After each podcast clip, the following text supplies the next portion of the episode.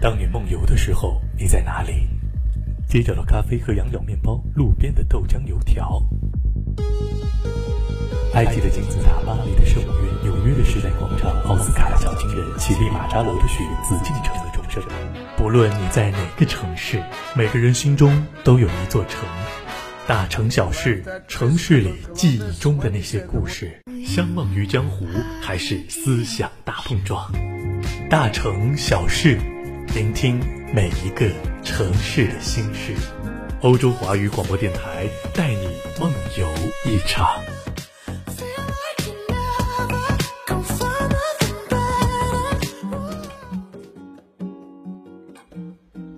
听众朋友们，大家好，这里是欧洲华语广播电台，您现在收听到的栏目是《大城小事》，我是主播远帆。不知道大家有没有去过巴黎北边的 Quartier de la chabel 就是夏拉贝尔街区，对那里有什么感觉呢？之前《费加罗报》的记者深入调查了这个街区，说这里既是巴黎，却又不是我们所认知的巴黎，这里既是他们理想的天堂，又是他们现实的地狱。那么，这里究竟是怎样的呢？今天我们就在节目中带大家去窥视一下这个小巴黎的边境之地。生活在拉沙贝勒的本土居民，随着2015年大量移民的涌入，亲眼见证这片街区的环境和治安逐渐恶化，成为巴黎濒于崩溃的一角。如果大家来到巴黎十八区的拉沙贝勒，就仿佛跨过了一条肉眼不可见的边境线。从这里开始，随地驻扎的帐篷杂乱丛生，垃圾横尸遍野。哎，不知道大家有没有看过日本的动漫《全职猎人》？对，这里便是现实版的流行街。流行街是在动漫中一个可以弃置任何东西的地方，住在这里的居民也不会得到政府的承认。根据《费加罗报》的报道呢，驻扎在这里的难民会如同行尸走肉般挪向马路，在司机等红绿灯的间隙中拍打车窗和车门，或多或少的以一种暴力的方式向司机讨要钱财，以购买一些能够侵蚀他们身体与灵魂的硬性毒品。一名住在这里的法国女性 s a b r i n e 向记者如实说：“我已不会再望向窗外。”即使我在夜晚听见受害者被侵犯时的呼唤，在巴黎十八区，一位名为皮埃赫的反对派媒体代表经常谴责这种情况。他批评巴黎市政府对这种情况无动于衷，而其他政客只是在选举前的一年才突然对拉沙贝勒的问题提出关注。巴黎市长安呢也表达了对这个情况的关切，他宣布了在博德德拉沙贝勒为移民开设一个日托中心，但是皮赫则警告不要因此让大批移民都汇集在同一片区域，防止衍生更多的问题。在拉沙贝勒地铁站附近，虽然吸毒问题没有那么严重，但是这里的治安氛围仍然有待改善。早在2017年，就有人发起了一份名叫 “La Chapelle, les femmes, espèces en voie de disparition au cœur de Paris” 的请愿，啊，谴责女性在公共场所被频繁骚扰的情况。可是呢，这份请愿书却引起了强烈的社会讨论。谴责这份请愿书的人认为，其内容专门针对来自外国且完全失业的年轻男性，而带有明显的歧视性。但是，一名住在附近的本地居民告诉记者，这份请愿书并没有引起当局的重视，女性的生活安全依然没有得到保障。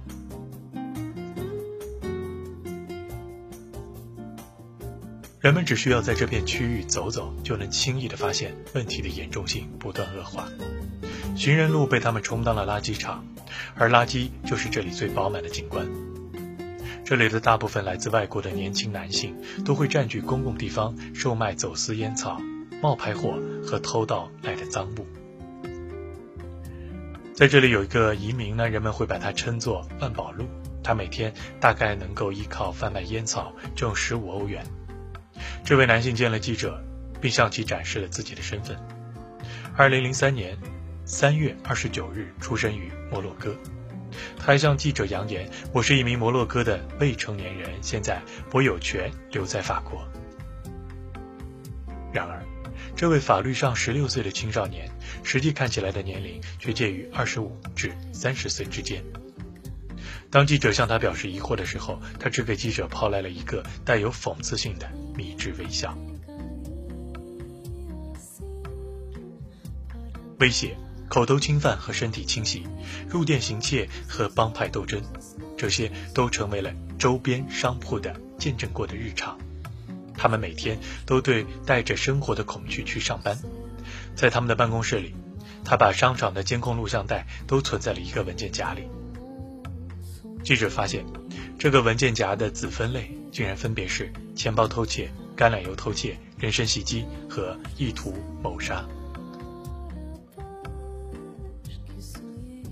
随着近几年事态越发严重，部分当地居民不得已自行维护社会治安，他们决定对暴力以眼还眼，以牙还牙。他们说：“我们只能靠自己维护公义。”他们藐视警方，只有用暴力才能让他们清醒。对于这件事，不明真相的法国人其实也非常的惊讶。这是法国的耻辱，必须把他们遣送回国了。这要感谢谁？感谢马克龙和默克尔呀。在电视台并没有报道，这肯定就是只是偶发事件而已吗？从奥朗德政府到马克龙政府。似乎政界一直没能在这两者之间取得一个平衡，而法国坊间也迟迟未就这种议题达成共识。那么，不知道在人道主义与人权保障和国家安全和社会稳定的两者之间，大家会做出一个怎样的取舍呢？好的，接下来呢，让我们来稍作休息，听到一首歌曲，不要走开，稍后回来。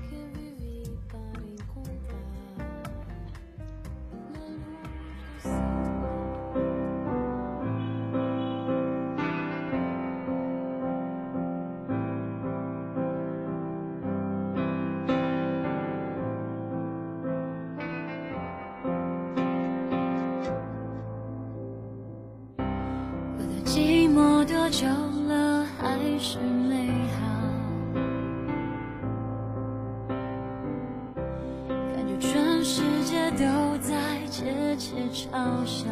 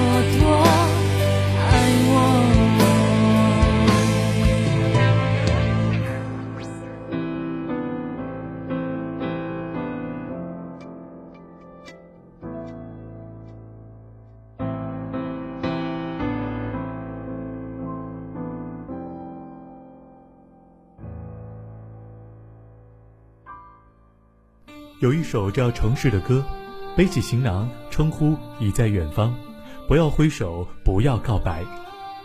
有人在城市里唱道：“就算大雨让这座城市倾倒，我会给你怀抱。”也有人唱道：“这城市拥挤的交通，让你我还能多相处几分钟。”年轻或古老，每一座城市都有自己的故事。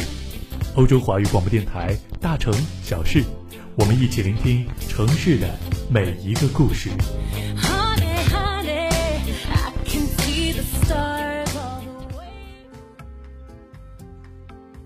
听众朋友们，大家好，这里是欧洲华语广播电台，您现在收听到的栏目是《大城小事》，我是主播远帆。今天我们接下来的节目呢，要去到地球的另外一个方向——印度。去一起看看离中国不远的印度啊，究竟有哪一些乱象呢？在今天节目中呢，我们请到了啊一位在印度待过很久，可以说对印度的这样一个社会非常有一定的了解、深度的了解的这样一位朋友，我们就有请他来和我们说一说关于印度社会存在的这一些乱象和现象。我们今天就来聊聊，到底为什么印度会被大家称为强奸之国？我们将分成三个阶段进行讨论。首先，我们要先来聊聊，到底印度是不是真的如大家所说有这么多的强奸案？接着，我们来探究它背后的原因。最后呢，也就是小陈哥最关心的，旅行印度到底安不安全？这一阶段呢，会用我们自己旅行的经验来进行讨论。准备好了，就开始吧。二零一二年的十月十六日，在德里的晚上，发生了一起骇人听闻的德里轮奸事件。一名二十三岁的女实习医生与男性友人在看完电影准备回家的时候，在十点钟搭上了一台公车，包含公车司机的六名男子在内呢，用车上的铁棍打击了这一对男女，并对这一对女性进行了轮奸。结束后，他们将这一对男女丢出了车外，还试图的要把车开回去碾毙这位女子。这位女子经过了多天的急救送医之后呢，最终还是死亡。二零一七年三月，一名爱尔兰女性背包客呢前往印度度假胜地国阿，准备参加当地的一个节日，然而呢却被发现全裸的沉尸在热门景点附近的一个空地，身上多处的淤青、撕裂伤，并惨遭勒毙后性侵。这些新闻内容都加深了我们对于印度是强奸大国的这个印象，但是事实上真的是如此吗？很遗憾的，众多的数据都证实了这件事情。根据路透社在二零一八年做的调查，印度是全球对女性最危险的国家，排名第一。而根据印度国家犯罪统计局的统计，二零一五年共发生三万四千六百五十一件性侵案，平均每天就发生了九十五件。而首都新德里更是印度性犯罪率最高的城市之一。根据当地警方数字的显示，平均每十八个小时就有一起强奸案的发生。强奸案在二零零七年至二零一一年增长了百分之十七个 percent，这就是为什么印度会有这么多的强奸案呢？首先，在讨论这个问题之前，我们必须要先了解到，这个问题并不是能够用单一的一个答案去解决的。我们必须要用一个更高、更全面的角度去探讨这个问题。这边归纳出四项，包含了种姓制度与宗教文化、经济问题、父权至上以及女权的低落，还有司法与警察体系的问题。在打破印象第十一集当中，我们就有提到，虽然在印度独立之后，宪法明文规定废除种姓制度。然而呢，这个影响印度人上千年的制度，不是说废除就可以完全消失在印度人的日常生活当中的。在现在印度社会当中，尤其是乡村，种姓制度还是普遍存在的。纵使在都市之中，结婚时种姓也是重要的考虑因素之一。就曾经有一个新闻报道，有一个贱民阶级的女性在取水的路上，他的影子不小心的盖到一个种气比较高的男子身上，结果那个女的就被痛打一顿。种性比较高的这一群人压迫种性比较低这件事情，不单单只是发生在工作上，还包含在生活、还有婚姻上，还有妇女安全上面。低种姓者，特别是贱民阶级，经常不被当成人来看待，尤其是在落后的农村地区，贱民呢就只能从事一些清理污水啊，或者是焚烧尸体、清理垃圾等等比较低贱的工作。而既然贱民呢不被当成人来看待，那强奸他们又有什么样的不可以呢？根据印度民间团体指出，性侵案件当中，高达百分之八十五以上的女性都来自贱民阶级。印度的贫富差距很大，以新德里为例，常常会有很多来自乡下的移工居住在新德里。这些移工以及比较低下阶层人们就会居住在贫民窟。然而，贫民窟这样的环境，或者是直接睡在路边、天桥等等的，常常对妇女而言是一个非常大的危险的地方。居住在这里的女性，还是遭受性侵害最频繁的一群。在印度的强暴案当中，很多的强暴犯其实都来自贫民窟，而当中也不乏有一些未成年的强暴犯。在二零一二年震惊全球的德里公车强暴案当中，就有一名强暴者是未成年。对这些经济状况不佳的男性而言，性成为他们最能够负担的娱乐之一。印度德里其实有一条性产业街，只要花一百到两百卢比就可以获得一次的服务。对于这些男性而言呢，与其把钱花在吃好吃的或是其他消费上，还不如把它花钱在性上面，可以获得快速的满足。